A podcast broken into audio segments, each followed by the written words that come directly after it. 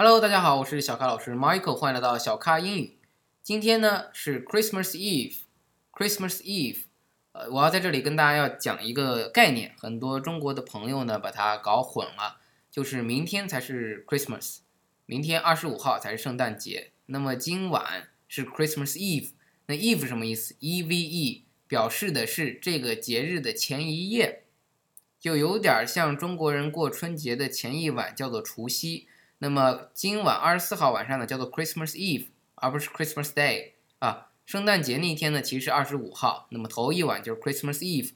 那相同的呢，有点像我们说的那个万圣节和万圣夜的概念。中国人把这个完全搞混了。在万圣节的前一天晚上，那个叫做 Halloween，表示 All Hallows Eve，就是第二天是万圣节，那么前一天晚上。是一些妖魔鬼怪出来的节日的夜晚，所以叫做万圣夜，而不是万圣节。请大家以后要过万圣夜的时候要说清楚，不要说呃万圣节快乐，那天过的不是万圣节。当然，英语万圣夜是有一个对应的单词的，叫做 Halloween，所以你可以说 Happy Halloween，万圣夜快乐，而不是万圣节快乐。万圣节是第二天。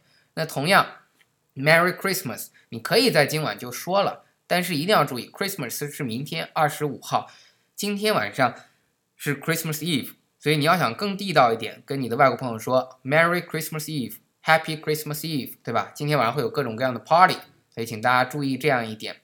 所以今天要跟大家分享的就是这样一个概念，Eve，Eve，刚才讲的 Halloween，它就是头一晚上的 Eve，所以那个 Eve 延伸成了 Halloween，Halloween。啊，那今天晚上呢，就是 Christmas Eve，都加上这个 Eve 这个词，就地道多了，表示你知道这是那个节日的头一天的晚上，请大家注意这个细节。好的，在这里呢，我预祝大家明天圣诞节快乐，也祝大家今晚圣诞夜呢玩了呃非常的开心。